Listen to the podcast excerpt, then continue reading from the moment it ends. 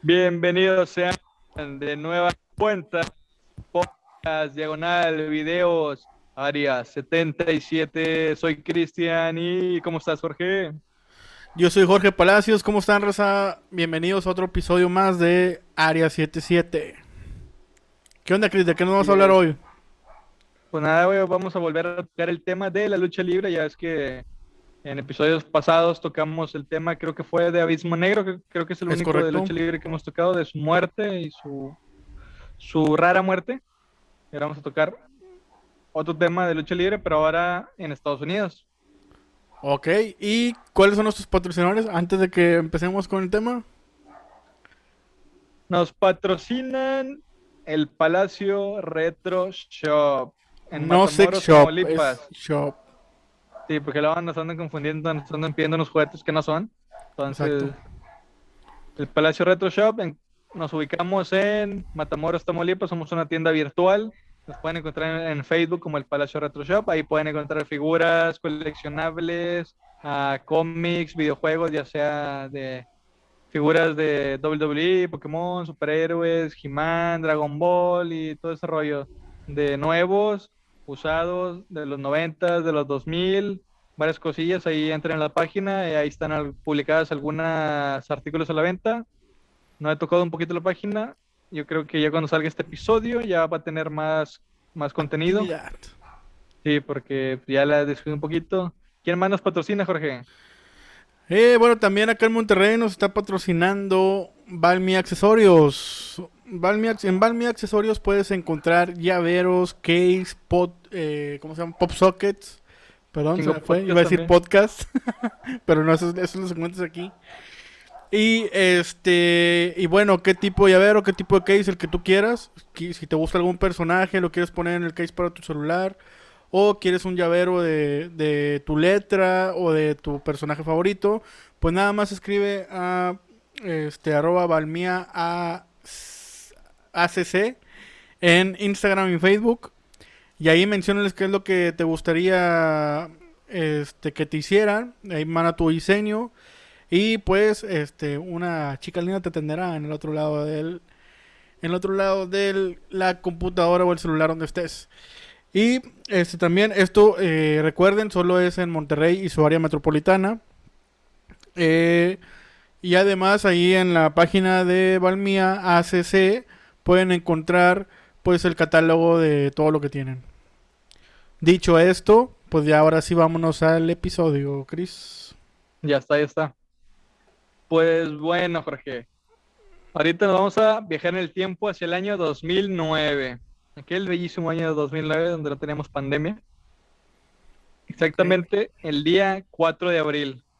¿En dónde? En el Hall of Fame de la WWE. Kevin Von único superviviente de la segunda generación de la familia, recoge la placa honorífica de los seis hijos del luchador y promotor Fritz von Erich. Cinco subieron al ring, de los cuales cuatro murieron antes de los 35 años. He aquí la historia de una de las familias más trágicas en la industria del wrestling o la lucha. La familia von Erich, compuesta por siete personas, el papá, y sus seis hijos. Lamentablemente, cinco de ellos murieron antes de los 30 años. Solo uno pudo sobrevivir. La maldición, por así decirlo, está ligada más a los hijos, ya que el papá sí tuvo la suerte de vivir algunos años más. ¿No sé si habías escuchado un poquito de esta historia? Fíjate que no, no había escuchado. Este, pero pues bueno, vamos a escucharle a ver qué traes de de este gran tema para que veas siempre innovando. En... Siempre me sorprendes, qué bárbaro, güey. Pues bueno, porque todo comienza con el patriarca de la familia, güey. Fritz von Erich. El fundador de la familia y la primera generación en subir al ring. Su nombre real era Jack Barton Atkinson, que nació en 1929. Se entrenó con Stu Hart en Canadá Stu Hart, yo creo que sí lo llegaste a escuchar, güey, de la Fundación Hart. De la dinastía Hart, sí. Entonces, pues él fue su, su maestro, por así decirlo. y debutó en las ligas americanas con el gimmick de un agente nazi en la década de los 60. Fue un heel bastante exitoso. Pues un heel, para los que no entiendan estos pues, términos de la lucha, es rudo. Aquí es rudo técnico en México, allá es heel. Y. ¿Cuál es el otro? Face es el otro. El heel es el rudo y el face es el, el técnico. Fue bastante exitoso e inventó el conocido Iron Cloud. Adoptó el apellido Boneric para hacer equipo con Waldo Boneric. Ganó campeonatos en pareja de diversas promociones, pero su mayor logro fue el campeonato pesado de la AWA o AWA. Al retirarse, compró la Big Time Wrestling de Texas y empezó a dar imagen de padre familiar cristiano, aunque nunca abandonó el apellido Boneric. En los 80 renombró su empresa a World Class Championship Wrestling. Murió en 1997 por un tumor cerebral y cáncer pulmonar. Entonces este señor pues sí vivió, sí vivió pues normal. Sí vivió sus, sus años. Sí. Entonces cabe aclarar que pues el vato compró una empresa de lucha y que también pues estaba destinada al fracaso. También cabe aclarar que en este tiempo de la lucha, güey, pues todo era dominado o era, era manejado por una asociación de lucha libre que era la NWA, la NWA, que se encargaba de, pues, de administrar todas las demás compañías de lucha, porque antes era por región. Que todavía puedes encontrar DVDs en, en Target o en HV allá en americanos. Sí, yo creo que sí, Puedes encontrar DVDs de NWA. A lo mejor, bueno, sí. yo creo que sí, güey. Sí, porque antes eh, la lucha era seccionada, güey. O sea, acá en el norte, en el sur, la federación del, del oeste, y así estaba, no era como ahora que todo es libre, ya no es manejado así. La NWA, pues el campeonato mundial es uno de los que tiene más prestigio, porque también Ric Flair fue campeón de la NWA y varios luchadores. Dusty Rose también creo que también fue campeón. Entonces la NWA tiene buena historia. Pues bueno, seguimos con el primero de los hijos de, de Von Eric, que fue Jack Atkinson Jr., él no llegó a ganarse el sobrenombre de Von Eric. Su vida fue demasiado corta como para llegar a un ring. Murió con solo siete años cerca de su casa. Un vecino había hecho obras y dejó, cables eléctricos expuestos.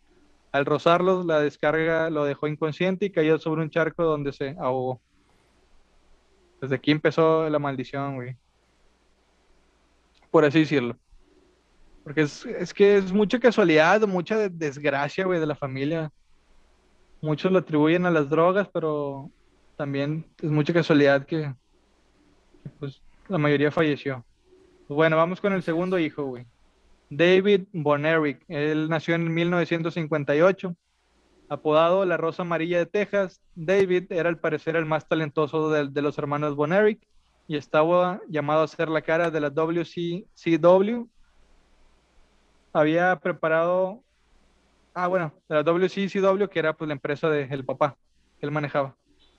Tuvo una hija en 1978, aunque esta murió sin llegar a cumplir un año de vida. Tuvo feudos con los Freebirds y con Ric Flair. En 1984, la NWA había preparado una storyline. Una storyline, para los que no conocen otra vez el término de la lucha libre, pues es una historia ficticia para la lucha una novela, por decirlo. Un guion. Sí. Entonces había preparado una storyline para que David derrotase a Ric Flair y ganase el campeonato mundial pesado en Japón, aunque esto jamás ocurrió. David fue encontrado muerto en su habitación del hotel.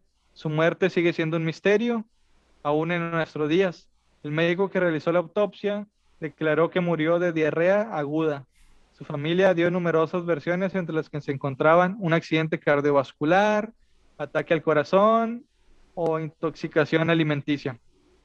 La versión de sus compañeros del ring es que murió por sobredosis, como te mencionaba, por las drogas. Incluso cobró fuerza el rumor que Bruce Brody tiró todas las drogas del cuarto por el retrete antes de que llegase la policía. Se transmitió una misa en su memoria por televisión y se celebró un evento dedicado a él en Texas, que acogió a más de 30.000 fans. Su hermano Kerry estelarizó la noche tomando su lugar y ganando el campeonato mundial pesado de la NWA contra Ric Flair. Entonces aquí es el segundo hijo que, que fallece, güey. El En Master- 1984. El Master Ric Flair. ¡Woo! Luego tenemos a Kerry Von Erich. Él nació en 1960. Después de la muerte, de la muerte, güey, de la muerte, A la madre David. salió el francés. Messi.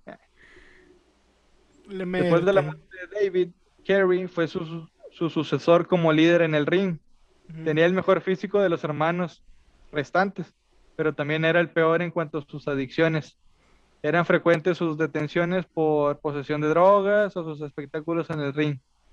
No sé si te acuerdas que el Jeff Hardy también tuvo un espectáculo en el ring bien drogado Sí, contra que Sting. cuando estaba en TNA. TNA, ¿no?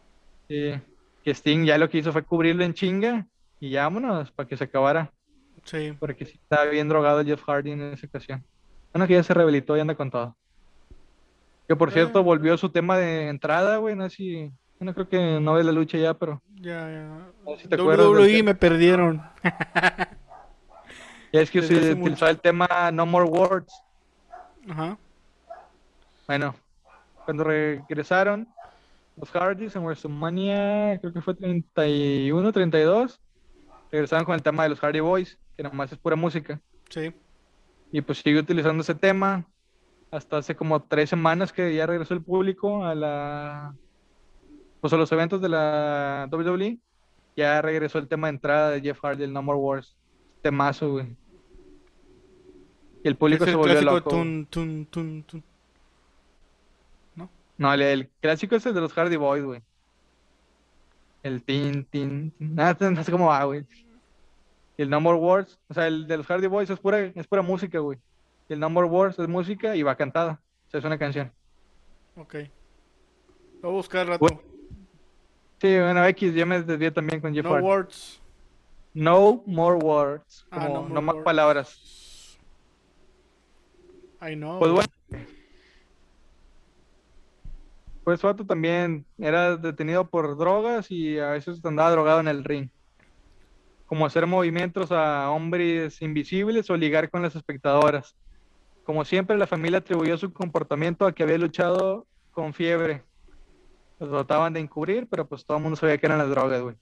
En 1986 sufrió un grave accidente de moto, se dislocó la cadera y su pierna derecha quedó seriamente dañada. Según su hermano Kevin, Kerry empezó a andar y volvió al ring antes de tiempo. Este, em- esto empeoró el estado de su pierna y tuvieron que amputarla, que amputar el pie derecho. Este hecho se guardó en secreto ya que se colocó una prótesis y siguió luchando. Aunque llegó al extremo de, de ducharse con las botas puestas en los estadios. Hacia finales de los 80 tuvo un combate de unificación titular de la WCCW y la USWA con Jerry Lawler, el Jerry the King Lawler en King. WWE. Un combate de lo más extraño donde ganó Lawler por excesiva sangre de Kerry. En 1990 llegó a la WWF como The Texas Tornado, Tornado y ganó un campeonato intercontinental al derrotar a Mr. Perfect. Y lo patrocinaba. Ford al vato. ¿no? Pues bueno, venció Perfect y ganó el campeonato intercontinental. Se marchó en 1992 y continuó luchando por diversas compañías y acrecentando su adicción a los analgésicos y otras drogas. En 1993 se encontró ante la posibilidad de pasar varios años en la cárcel por violar la libertad condicional. Se suicidó de un disparo al corazón en el rancho familiar. Se sabe que su mejor amigo era Roddy Piper. También yo creo que sí lo conoces. Sí, el escocés. Sí. Bueno, no era escocés, era americano. Pero bueno, Que, que trae fa- falda escocesa al vato. ese mero. Al punto que Kerry se sacase la prótesis delante de él. O sea, le tenía tanta confianza a este vato que pues reveló que tenía una prótesis. Porque pues nadie sabía, era un, era un secreto. Aunque pues sí está raro, ¿no? Pues de repente que le metes un golpe en la pierna y ah, cabrón, está bien duro. Sí, está raro. Está raro que no se hayan dado cuenta antes. Yo Sí. creo que a lo mejor los luchadores pues callaban esta situación, ¿no? O sea, se dieron Pues cuenta, sí, pero como que ah, pues le está echando ganas, güey, déjalo, no hay pedo. Sí, a lo mejor él, pues, él sabe que tomo drogas también, entonces mejor me callo. Exacto. Su hija tuvo una breve carrera en TNA como Lacey Von Erich. Ok. Ahora vamos con Mike Von Erich. Él nació en 1964. Vamos en, en fechas de nacimiento. güey. Ok. Bueno, un poquito porque voy a hablar de Kevin Von Erich, que es el único so- sobreviviente, güey, pero él nació en el año de el 57. O sea, ya me lo salté, pero lo quiero dejar el último porque es el que sigue vivo, güey. Ok. Va. O sea, va a ser en orden cronológico. Menos el Kevin. muertos. Sí, Y luego ya dejas hasta. Ok. Vamos bien, vamos bien. sí, porque pues tiene un poquito más de un poquito de qué hablar, güey, porque pues, Pues sigue sí. vivo. Todavía tienen cosas recientes de qué hablar. Sí. Pues Mike Von te digo, nació en el 64. Todos los luchadores que le conocían opinaban igual. Mike no quería ser luchador. Deseaba trabajar como cámara para la WCCW y ser músico fuera de la empresa. Por desgracia, su padre tenía otros, otros planes, güey. Y lo obligó varias veces a pelear. Algo para lo que el pobre no estaba preparado, ya que no era un atleta como sus hermanos. En el 85 lo operaron de un hombro, aunque esto le produjo fiebres bestiales de 42 centígrados, güey, grados centígrados, y un shock tóxico. Fue el inicio del fin para Mike. Perdió unos 60 kilogramos de peso y los daños cerebrales por la fiebre le causaron cambios de personalidad y mermaron su capacidad para hablar. ¿Qué Entró en tanto, puede influir, ¿Qué tanto puede influir un papá, no, güey? Para que Sí, güey. este, sigas sigas los, los, los pasos de, de él, ¿no? Aunque no tengan ni madre de talento, ¿ah? Saludos, Sí, profesor Chávez Jr. Ah, no. Ah, sí, aparte que le obliga a estudiar, bueno, por, el- por ejemplo, otro ejemplo de que cuando vas a estudiar universidad, güey, que varios papás quieren, no, pues quiero que seas abogado, quiero que seas enfermera, Claro. y pues ahí vas, güey, porque pues obviamente él te lo va a pagar. Y pues esas carreras a veces son bien estresantes, güey, estás tú todo estresado y en depresión porque pues tú no querías eso y aparte está cabrón estudiar eso, güey. Sí. Entras en depresión y todo ese rollo, sí está cabrón. Mejor Sí, estudien lo que ustedes quieran. Ah, Exactamente. O, Sí, bueno, si tienes la la, eh, la ventaja, o pues sí, la ventaja de que tus papás te quieran pagar la carrera. Ok, agárraselos, pero cuando tú este ya tengas solvencia para pagarte tu carrera que realmente quieres, hazlo. Ese, ese es un consejo que les doy. Y tampoco estudies carreras que no vas a poder aplicar, como alguien que estoy viendo a... ¿Estás oyendo a Franco Escamilla? No, sí, güey, pero pues yo creo que sí le afectó bastante el que no quería ser luchador, güey. Así es. Pues te digo, esto fiebre le, le produjo, pues, le mermó su capacidad para hablar, güey. Entró en depresión y pues cuando entras en depresión, güey, entras casi casi en las drogas y el alcohol. Lo mismo le pasó a él, güey. Empezó a depender más y más de las drogas y el alcohol, pues para sentirse menos depresivo. Volcó su propio coche. Saludos, Cristian. Peleaba con Farol y fue de- detenido varias veces. Mike tenía un aspecto muy similar al de David, por eso estuvo siempre presionado por su padre para que llegase a ser tan popular y talentoso como David. Esto creó más presión en Mike. En abril del 87 se encontró una nota de suicidio en su apartamento. Lo encontraron cuatro días después muerto en un saco de dormir cerca de un lago. Había combinado pastillas para dormir con alcohol.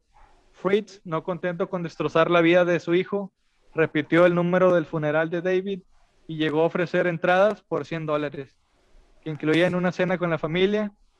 Esto y la muerte de sus hijos causó que su esposa se divorciase de él en 1992, güey. Qué horrible padre, güey, el Chile. O sea, el güey Lucró con el funeral lucró de él. la-. No seas mamón. Bueno, con la muerte de él. No mames, seas güey. Fíjate, güey, yo pensé que Sarita Sosa era la única que había hecho eso. Saludos. Güey, es, es horrible, güey. O sea, mames. Bueno, pero fue al revés porque Sarita fue con el, de la- con el del papá y este güey con el del Sí. su hijo, ¿no? Sí, sí, sí. Güey, es una historia bien triste, güey. Sí, güey. O sea, aparte de que lo obligó a ser luchador, que pues eso causó el, la depresión, las drogas, el alcohol, sus accidentes y luego su futura muerte, güey. Y luego todavía factura con la muerte, lucra con la muerte de su hijo, güey. Sí, güey, porque por así decirlo, el vato le enseñó el camino que lo llevó a la muerte y luego todavía dice, ah, bueno, vamos a vender las entradas del, Sí, güey. del funeral. No mames, güey. Yo creo que este es el, bueno, para mí es el caso más triste de todos los hijos, güey. Porque pues él, él, él no quería este camino, güey. Pero pues, bueno, y ahora vamos con Chris Von Erich. Después de esta tristeza, vamos con otra tristeza, güey. Menos triste, pero vamos con otra. Vamos con Chris Von Erich. Él nació en 1969. Solo espero que al final salga la rosa y el airecito, güey, de que algo de esperanza, no mames, Chris. Eh, Pues, spoiler alert, no creo. Ok, bueno, dale. Pues Así- Chris Von Erich era el menor de los hijos de, de Fritz. Creció con la ilusión de acompañar a sus hermanos en el ring. Él sí quería ser luchador, güey. Ok. pero también compartía sus adicciones. güey. Llegó a declararlo en público, que pues era adicto a las drogas y el alcohol, todo ese pedo. A lo por lo mejor que el desde- vato le decía, a lo mejor el vato decía, yo quiero ser luchador porque me quiero meter un chingo de drogas. Pues también, güey, ya es que en esos tiempos, los ochentas, noventas, era las drogas hasta por las orejas, güey. Pero ahorita vamos a tocar ese tema, güey. Ok, Ahorita lo tocamos al final. El tema de las drogas en, en la lucha, güey. super jalo. Ya está, güey. Por lo que desde muy pequeño trabajó tras bastidores o en pequeños ángulos de la televisión. Debu- Debutó en 1990, pero era asmático y sus huesos eran extremadamente frágiles, a tal punto que se rompían ante una simple maniobra de lucha. Frustrado por sus sueños rotos, igual que sus huesos, ay, barras, Juego de palabras. Juego de palabras para que vean. Su débil constitución ósea y la depresión por la muerte de sus hermanas se suicidó de un disparo en la cabeza en 1991. Güey, cada vez es más triste, güey. Chinga madre. Vayan por sus clínicas, Rosa. Porque La lo peor. Aquí no hay esperanza, güey. Pues bueno, güey. Este güey quería ser el nombre de su familia, el más famoso y respetado en el mundo del wrestling. Y lo logró, aunque no como quería. Si hay algún, algún, algún culpable de la tragedia familiar de los Boneric, solo encontramos las drogas y un padre abominable, güey. Horrible. Pésimo padre. La obsesión de Fritz posiblemente instó a Kerry a Peor que el tuyo o el mío. también. Y ¿Qué? llevó la tranquila vida de Mike a la locura y al posterior suicidio, güey. Hasta aquí ya terminamos con las muertes, güey. Uf, vaya. Aquí Porque en la por vida, fin- ah, porque ahorita en, el- en la vida real todavía no acabamos. No, todavía no, güey. Entonces, hasta aquí yo creo que el principal culpable, güey, de la muerte de, de estas personas o de estos hijos, güey, es el padre y las drogas, güey. No creo que haya otra. Otra, otro culpable, güey. Así es. cuando, cuando te pones a pensar, güey, en que, pues sí parece una maldición, pero a la vez no, güey.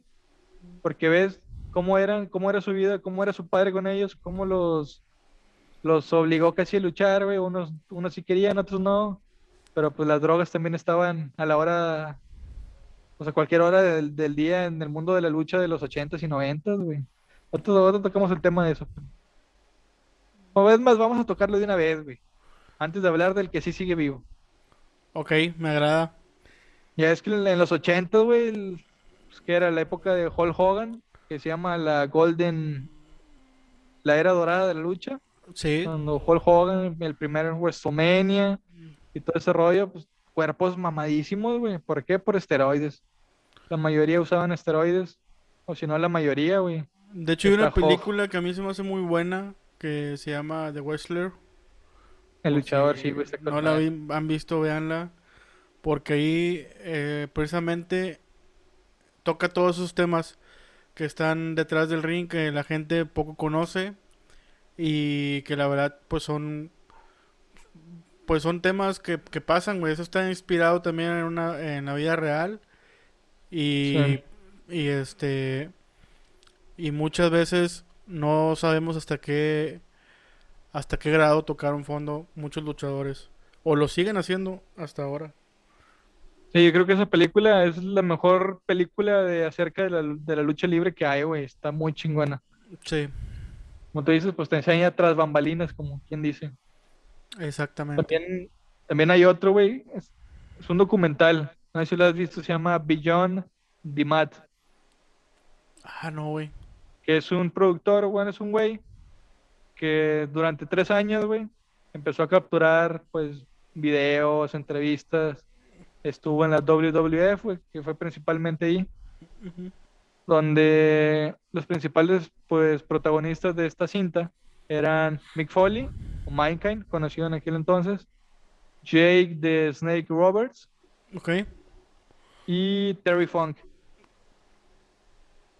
Terry Funk era el de la ECW, de pantalón de rayas, no sé si lo recuerdas.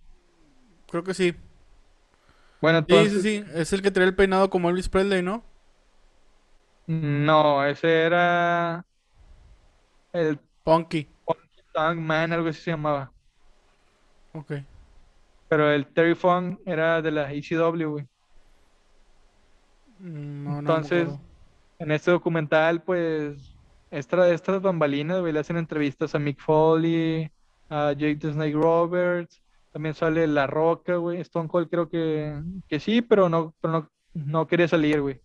Entonces hubo una polémica ahí porque luego Vince McMahon dijo, ah, cabrón, se están viendo cosas que no deben de ver de la lucha, güey. Porque, no sé, creo que fue Terry Funk que el que declaró, güey, que todo era adicto a los analgésicos, güey. Porque pues de repente luchas un día, güey, y a los dos días tienes que estar luchando otra vez, güey. Entonces tomaban analgésicos para no sentir dolor, güey. Claro. Por ahí también hay una serie que tenía Hulk Hogan, eh, la familia Hogan, algo así. Reality show, ¿verdad? Sí. Sí. Pero ese estaba muy chido porque te muestra también los ulti- las últimas luchas que tuvo Hulk Hogan y que es cuando decide ya retirarse, güey. Que el vato para, para poderse parar al siguiente día después de una lucha necesitaba eh, inyectarse varias cosas, güey. Varios analgésicos. Y este la esposa estaba pues devastada porque la de las últimas luchas que tuvo Hulk Hogan fue contra Shawn Malco- Michaels. Y el vato acabó pues muy mal, güey, le fue muy mal. Este, estuvo creo que después toda esa noche en el hospital. Y le inyectaron varias cosas y al, y al siguiente día le dijo a la esposa, ¿sabes qué, güey? Ya, o sea, córtela. Ya estás grande, ya no estás para eso y que eso que el otro. Y ya poco tiempo después ya el vato ya dijo, ¿sabes qué? Pues creo que sí es cierto. Ya me voy a retirar porque pues ya no puedo estar recibiendo tanto dolor y estarle inyectando, inyectando cosas a mi cuerpo para poder levantarme y para poder pelear la siguiente semana. Entonces sí estaba muy cabrón. Y de hecho también vi otra, otra, otro documental, pero que era miniserie, güey. Que era con... ah, ¿Cómo se llama? ¿Dallas? ¿Bob, Bob Dallas? ¿O cómo? No. Ah, Diamond. Dallas Page. ¿Eh?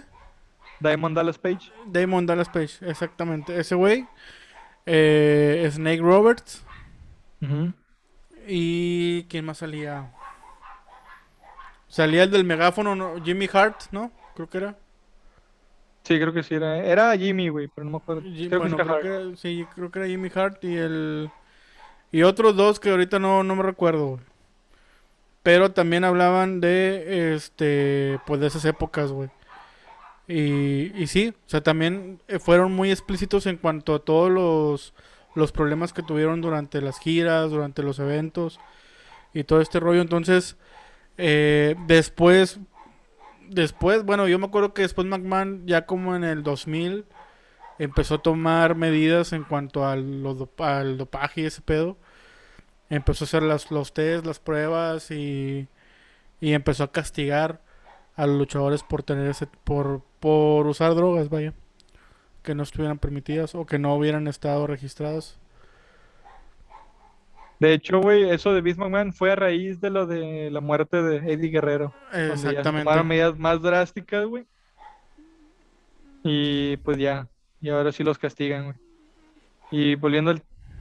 De que estaba... Ah, poquito, güey, así que cuando fue la pelea en WrestleMania de Roman Reigns contra el Undertaker, también sacaron un documental que saca WWE, que es el 24, que muestra todo detrás de backstage de WrestleMania y después, güey, ya cuando entran los luchadores al, pues al, al, al, vestidor, güey.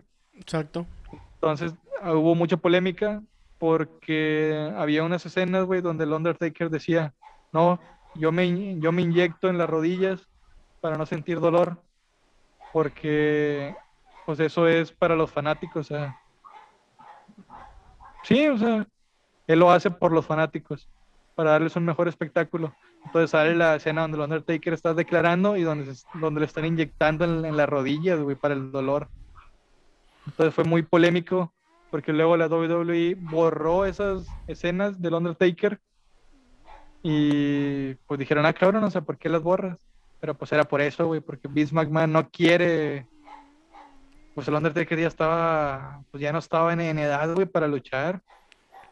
Sí, pero bueno, después el Undertaker saca otro documental, eh, creo que es el de The Last Ride, donde él comenta que esa lucha contra Roman Reigns no le gustó, güey, que le pidió disculpas a Roman Reigns por el Undertaker que había luchado ese día, porque días anteriores se había como que lesionado, pero no, pues no quería faltar, güey, a WrestleMania, digo, pues ya tienes el evento ya y pues ni modo que te eches para atrás. Entonces, pues el vato luchó aún así como andaba y exactamente lo que tú dices, eh, que el vato se tuvo que inyectar a rodillas eh, después, pero que realmente le pidió disculpas a, Roman Reigns por esa lucha. Y volviendo al documental que te decía, güey, el Beyond de, Matt, ah, en este también se hizo muy famoso, güey, porque tío Vince McMahon empezó a ya no darle, ya no permitirle entrar a WWE para que grabara a este productor porque dijo, ah, cabrón, ya están sacando de analgésicos y drogas y cosas que pues no debe, ver el público, porque pues sí era muy cabrón el tema de la lucha en esos años, güey, era muy, de, muy desgastante. Entonces se ganó el sobrenombre de la película, o sea, lo, lo promocionaban así, güey, al, al, documental como el documental que Vince McMahon no quiere que veas, güey. Así lo promocionaban, güey. Y se hizo así un boom, güey, porque pues era, era muy crudo ese documental acerca de la lucha libre, güey. Porque tú ves así, pues lo ves muy, muy normal, pero pues no sabes todos los dolores que están pasando, güey. Todas. Pues, ahorita ya no creo que haya tantas drogas como en los 80s y 90s. Y es que se dice que Shawn Michaels. Que Shawn Michaels hubo un tiempo donde se lesionó, supuestamente, y estuvo que tres años sin luchar, dos años, algo así una, no recuerdo cuánto, güey, pero estuvo un tiempo que estuvo sin luchar porque después me estaba lesionado, pero que no era lesión, güey, que se estaba rehabilitando por las drogas, que fue cuando se hizo cristiano. Y luego ya pues dejó las drogas y todo ese rollo y se hizo mejor persona, pero dicen que, que no fue lesión, güey, que fue una pues, recuperación para él de las drogas. Y si tú ves los cuerpos de los luchadores de los 80s y 90s, güey, pues sí están acá super marcados, bien inflados. Exacto. Con solo ver al Ultimate Warrior, güey, te das cuenta que eso no era normal, güey. No, pues sí, de hecho llegamos a ver todavía a un Batista, a un John Cena. Pero el John Cena era más, era porque era físico-culturista, güey. Bueno, sí, porque el vato, ves fotos de, los 15 años de él y el vato ya está, ya está marcado. Ya Creo que Batista también era físico físico-culturista, entonces pues ellos todavía tienen un poquito de que, ah, pues físico-culturistas, todavía se, se defienden, güey. Pero pues sí hay cuerpos que no eran normales en ese tiempo, güey. Y las drogas afectó a un, chingo de luchadores que terminaron mal, güey. Y aparte por, pues también por movimientos que no eran afectados correctamente, güey, también terminaron paralíticos. Y también lesiones a largo plazo, güey, de que luchaban cada dos días, güey. Que lesiones en el cuello, de espalda, que fueron empeorando conforme pasaron los años y al final terminaron hechos un asco, güey. Tan solo ver a Shawn Michaels cómo está, güey. Pelón y ya se le ve bien viejo, güey. Y, es casi de la misma edad de Triple H, güey. Triple H no suele tan jodido, güey. Y pues, quería tocar un poquito el tema de las drogas y todo eso en la lucha. Pero ya volvemos al tema, güey. Otra vez con un poquito de, es un de luz en este oscuro tema, güey. A ver. Pues Kevin Von Erich nació en 1957. Kevin fue el luchador aéreo de la familia. También se le conocía como Golden Warrior. Se puede considerar un midcar. Midcar, otra vez, para los que no conocen los términos de la lucha libre, midcar es como luchador de la mediana cartelera, güey. Ok. no es ni estelar y no es un, un X, es pues, más o menos lucha títulos. Si, si estuvieras en WWE, lucharías por los títulos del Intercontinental y el Estados Unidos. Más o menos ese sería su, papel. Ya que siempre ganó títulos secundarios o, o tag o de pareja de la NWA. Aunque fue aspirante al campeonato pesado de Ric Flair, Kevin, al igual que todos sus hermanos menores, jugueteó con los efectos de las drogas, uno de los principales motivos de la caída de la familia. En 1987, en medio de un combate, cayó y empezó a convulsionar. Obviamente, sobredosis, güey. Lo retiraron del ring y la familia vendió este chaque como efecto del finisher de su rival. Intentó salvar la WCCW, pero no pudo evitar su bancarrota en 1990. Se retiró en 1995. Es el único Von de segunda generación vivo. Te digo, la empresa del papá también, güey, en quiebra. Pues bueno, güey, su vida luego del retiro. Kevin se retiró de la lucha en 1993. Él y su familia se mudaron de su rancho familiar en el condado de Denton, Texas, Texas, en donde Kevin y sus hermanos fueron criados para trasladarse a su residencia actual en la costa norte de la isla de Kauai, en Hawái, en donde Kevin dirige los negocios familiares en su tiempo libre, Kevin disfruta de pescar y de pasar tiempo en la playa con su familia. Kevin ha estado casado por más de 25 años. Él ha tenido cuatro hijos. Christian Rain, nacida el 3 de febrero del 81. 81. Gillian Lindsay. Gillian Lindsay, nacida el 10 de febrero de 1985. David Michael Ross, nacido el 1 de junio del 88. Y Kevin Marshall, nacido el 10 de noviembre del 92. Kevin se convirtió en abuelo por primera vez el 22 de septiembre del 2004 de una niña llamada Adeline Clare. Y por supuesto, pues fueron inducidos, toda la dinastía Von Erich fueron inducidos al Salón de la Fama de la WWE en el 2009.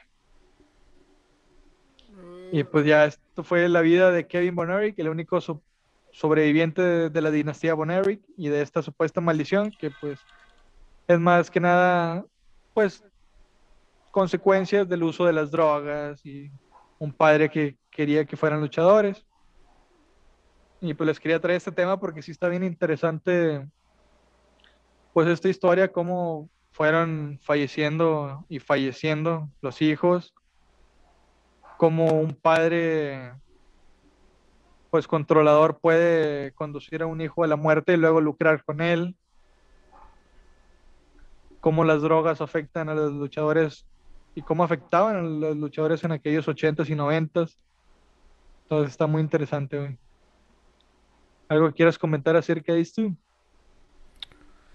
Pues es un tema muy interesante. Eh, y pues es algo, es algo que pues sí, como tú mencionas, eh, es algo pues muy característico de la lucha de los 80s y 90s. Eh, las drogas creo que influyeron mucho para mal en muchos eh, luchadores, incluso vimos cómo grandes carreras se fueron, se fueron hacia abajo, se estancaron debido al uso excesivo de estas drogas. Sí, güey, y aparte, pues te digo, se hacían adictos a los analgésicos, pero pues, ¿qué más hacías, güey? Si luchabas cada dos días, te, te obligaban, güey, no, no tenías otro ingreso, güey, ¿qué más hacías? A tomarte analgésicos a los desgraciados y para no sentir dolor, güey. Casi, casi los obligaban a tomar estos pues, analgésicos, güey. Exactamente. Y pues Pero incluso Vince McMahon, güey. Pues ¿Eh? sí, sí, o sea, influen- influenciados mucho por Vin- Vince McMahon. Pero pues eso, eso también lo vemos, por ejemplo, en otros deportes, por ejemplo en el fútbol, que aceleran este lesiones o bueno, recuperaciones más bien, Sí, este, pues por medio también de otros de este este tipo de o sea, medicamentos y esto y lo otro. En la NFL pues también se ve mucho de, de las drogas. No, no sé ahora, pero también en ese entonces eh, se veía mucho también. Y pero qué mala onda el hecho de que pues de todos los los hijos, güey, pues nada más sobreviva uno. sí. Sí, porque la maldición, por así supuestamente, pues va más con los hijos, güey, porque el papá pues sí pudo vivir un, un promedio normal, pero pues los hijos antes de los 35, todos murieron, menos Kevin Bonerick, que pues fue el que recibió la placa de inducción al Salón de la Fama. Y pues nada, yo creo que hasta aquí le dejamos, ya, ya estoy muy triste, güey, ya, ya no quiero seguir. Vamos a acabar llorando. Ya Vamos a llorando, güey, sí, sí, sí. Pero pues bueno, muchas gracias por vernos otra vez. Es un gusto hacer pues estos episodios por ustedes. Este podcast es para ustedes. Cada día estamos mejorando. Estamos investigando mucho más. Estamos trayendo temas pues no tan famosos. Un poquito más underground, como se le podría llamar. Y pues nada, cada día mejorando y mejorando. Pero muy interesante. Sí, güey, muy interesantes y muy tristes. Así es. No olviden seguirnos en las principales plataformas de podcast como son Spotify, Apple Podcast, Google Podcast. También estamos en YouTube como Área77, en Facebook, que es la principal ah, plataforma donde estamos. Eh, estamos como Área77, ahí denos like. También pueden comentar los episodios, darnos sugerencias de algún tema que quieran que hablemos. O si tienen una historia de terror o algo con ovnis, algo paranormal, mándenlas. También podemos hacer una sección donde hablemos, donde estemos comentando sus anécdotas, sus historias. Y pues nada, yo creo, creo que hasta aquí le dejamos algo que quieras agregar, Jorge. Nada, pues igual saludos a todos, síganos, compartan y que estén muy bien. Esto fue. Área 77. Nos vemos, raza.